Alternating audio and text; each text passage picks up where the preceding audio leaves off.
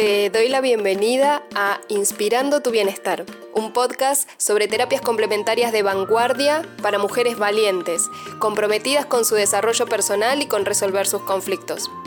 Mujeres que eligen mirar los desafíos y las crisis como oportunidad de aprendizaje y crecimiento. Soy Laura Francesco, médica especializada en terapias complementarias y holísticas y acompaño hace más de 12 años a miles de personas que logran mejorar su salud, sus vínculos y su vida de manera integral. En cada episodio vas a encontrar ejemplos concretos de cómo pueden ayudarte estas herramientas a potenciar tu salud y resolver tus emociones, y así estar disfrutando tu viaje más liviana, en mayor conciencia y plenitud. Empecemos.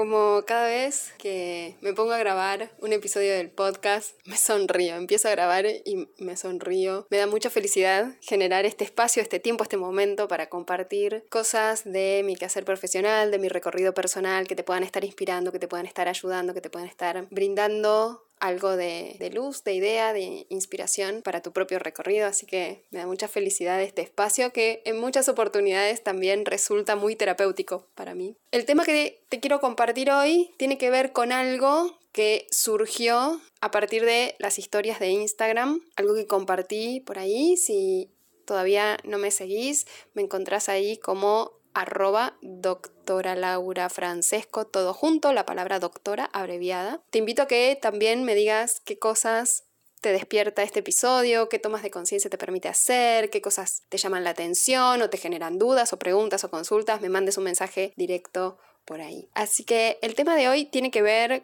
con estas ciertas nociones que podemos tener muchas veces de la inseguridad, de sentirnos inseguras y a veces hasta tomarlo como una identidad, soy una persona insegura, o estas cuestiones que tienen que ver con siempre que aparecen situaciones desafiantes, críticas, momentos de transiciones importantes o crisis vitales o esporádicas, eventuales, siento que me paralizo, tengo la parálisis por sobreanálisis o tengo un terror que me parece muy grande, un miedo muy enorme que no me deja avanzar, hacer lo que sé que tengo que hacer o incluso hacer lo que quiero hacer. Y entonces en esas situaciones incluso puede que tengamos esta noción de me estoy auto boicoteando, cómo puedo hacer esto, si esto es lo que yo quiero y nos castigamos, tenemos un diálogo interno muchas veces muy duro con nosotras mismas. Así que de eso es lo que va este episodio. Me gustaría compartirte un poco mi mirada sobre estas cuestiones que me parecen fundamentales y que a veces son transversales a muchos temas y son de las cosas que, que más me han llevado a mí, a mis propios espacios terapéuticos, de consulta. Me gustaría compartirte sobre esto. Entonces, lo primero que me gustaría que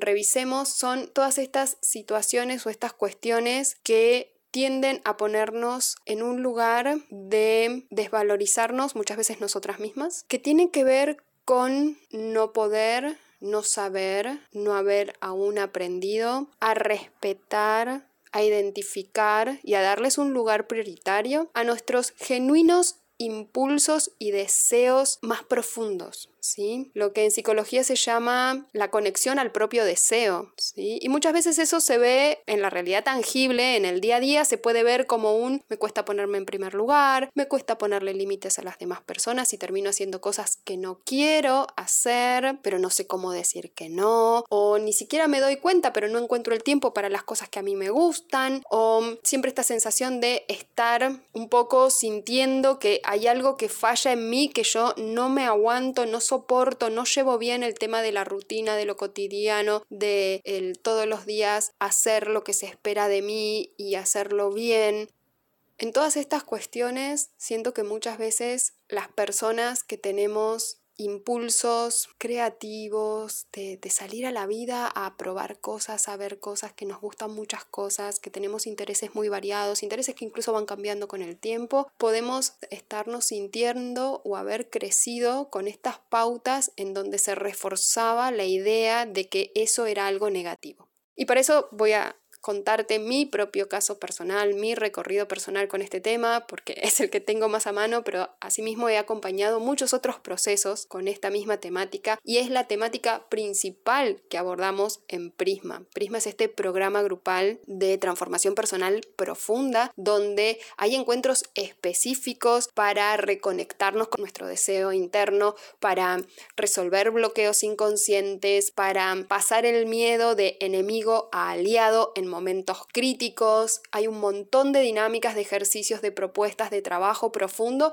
para lograr estar ya desde los primeros encuentros abordando estos temas. Así que volviendo a mi historia personal, yo crecí en una familia muy amorosa que siempre intentó darnos lo mejor, potenciar nuestras habilidades y demás, pero esta cualidad que yo tenía, este impulso que yo tenía a todos los años apuntarme, anotarme a cursos diferentes, era una cualidad que en mi familia tenía esta noción de que era algo negativo. Entonces yo un año me quería anotar en danzas, otro año quería hacer cerámica, el otro año quería hacer inglés, pero también me gustaba mucho básquet. Entonces a los pocos meses ya me había desencantado de cerámica, la había dejado y había, le pedía reemplazar el curso de cerámica por uno de eh, acuarelas. Y después del de acuarel, y así, iba cambiando y queriendo siempre hacer cosas diferentes. Durante mucho tiempo esto hacía que por un lado me sentía muy confundida y al momento de elegir mi profesión, mi carrera, con esta noción que tenía yo de que la profesión era para toda la vida y que en ese momento yo iba a tener que tomar la decisión de lo que iba a ser el resto de mi vida, ¿no?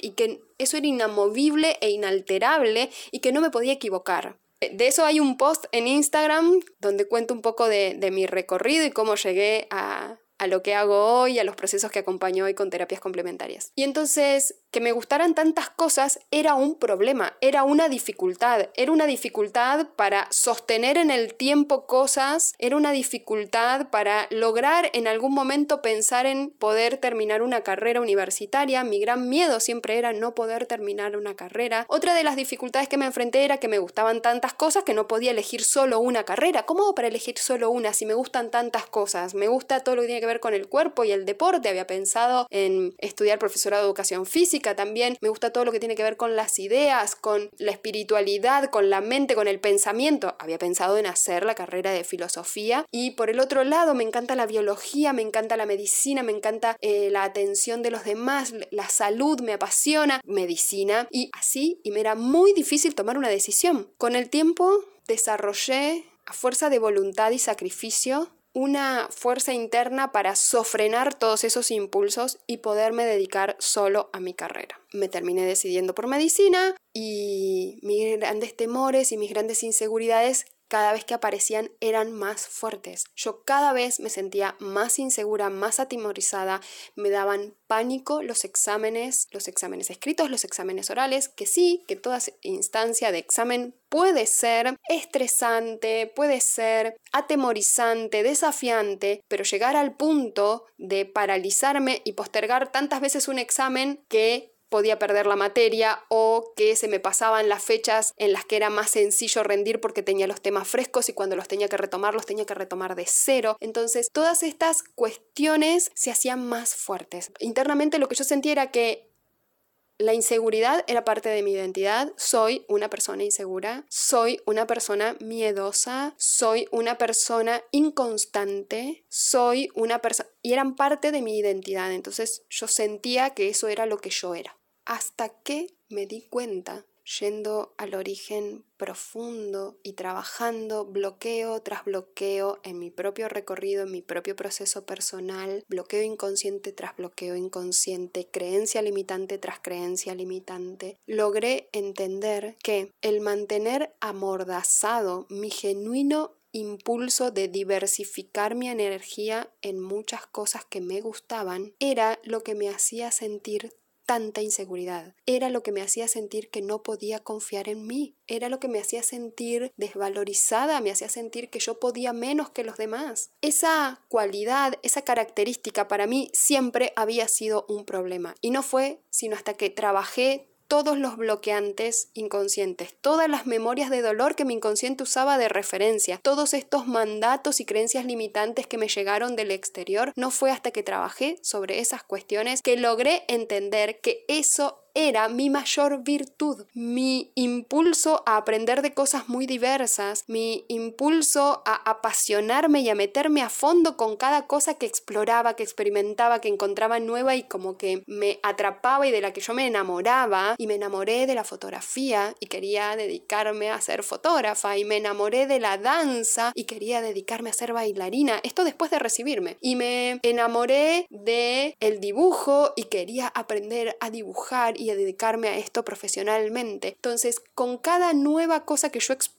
que yo conozco, que yo me apasiono, llego a un nivel de apasionamiento que incluso pienso, ¿y si empiezo a dedicarme a esto con varias horas por día y por semana y le doy un espacio más profesional a esto? Porque darle espacio profesional a las cosas es mi modo de tenerlas en mi vida. Las personas que entiendan un poco de astrología entenderán perfectamente cómo cuadra esto con que mi signo sea de Capricornio. Entonces pude entender que esta particularidad de que me gusten cosas muy diversas y hacerle lugar a esa particularidad principalmente eso, darme el permiso, atreverme, darme el permiso a explorar lo que sea que siento el impulso de hacer, por placer, por disfrute, quizás curiosidad profesional, han construido para mí un recorrido y un bagaje de recursos tan amplio, tan variado, tan enorme, que hoy puedo acompañar procesos con un montón de herramientas muy diversas entre sí que no tienen ninguna otra persona. Son ahora sí parte de mi caja de herramientas y así fue como terminé la carrera y me puse a estudiar psicología, me puse a estudiar materias de filosofía y me puse a estudiar programación neurolingüística, hipnosis, flores de Bach, todo lo que tiene que ver con coherencia cardíaca y eh, sonidos vibracionales y distintas terapias vibracionales, también lo que tiene que ver con la biodescodificación, con el ayurveda, con... Fue así que fui construyendo y metiéndome a fondo en un montón de las herramientas con las que yo iba encontrando respuesta a mis propias inquietudes, a mis propios conflictos no resueltos, con muchas de esas herramientas yo iba sanándome a mí misma o iba recibiendo sanación por parte de otras personas o cuando asistía a grupos y retiros. Y también permite hoy por hoy brindar un programa, como por ejemplo en Prisma, donde en todo el recorrido tenemos todas estas herramientas amalgamadas de tal manera que se vuelve sumamente poderoso y empoderante para las personas. Y esos son después los relatos que escuchamos o que vemos cuando yo voy contando de las personas que van terminando las ediciones y me van contando sus experiencias, sus sentires, cómo se sentían antes y cómo se sienten después de pasar por el recorrido, como por ejemplo en el episodio donde una de las chicas que pasó por la primera edición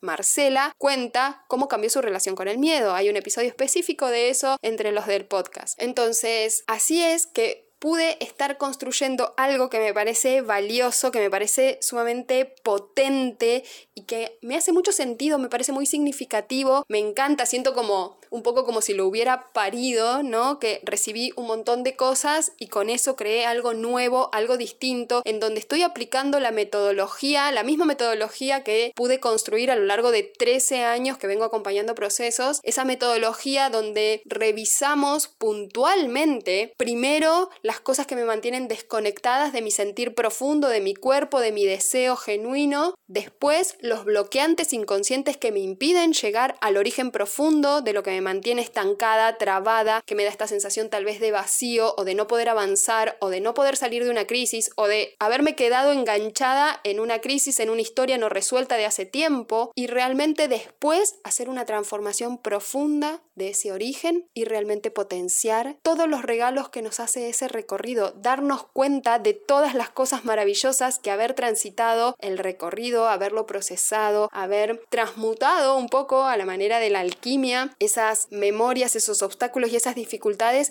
que hoy se transforman en nuestras herramientas, en nuestras virtudes, en nuestros recursos. Un poco a la manera de El viaje del héroe de Campbell, donde las dificultades que enfrenta el héroe al inicio de su viaje son, al resolverlas, las virtudes con las que él logra resolver el gran tema de su vida, ¿sí? Entonces, me parece sumamente maravilloso podértelo contar. Primero, en primera persona, habla de una coherencia entre lo que te invito a recorrer y mi propio recorrido. Y segundo, me parece un gran ejercicio para despojarme de, esa, de ese falso ego, de ese falso orgullo, el poderte mostrar con honestidad, con humildad, mis vulnerabilidades, las dificultades a las que me he enfrentado y algunas de las que me sigo enfrentando, porque me parece que ponernos en un lugar humano nos da esa posibilidad de una conexión mucho más profunda con las personas que estamos acompañando. Así que me gustaría saber qué te llevas de este episodio, qué te gusta, qué te ha llamado la atención, qué cosas te hicieron sentido, qué cosas para vos son diferentes o en qué te identificás, qué sentís que te qué sentís que, que puede estar hablando de vos y le da sentido a algo de lo que hayas vivido. Contámelo, por favor, envíame un mensaje directo en Instagram y contame en qué cosas sentís que este episodio te aporta a vos.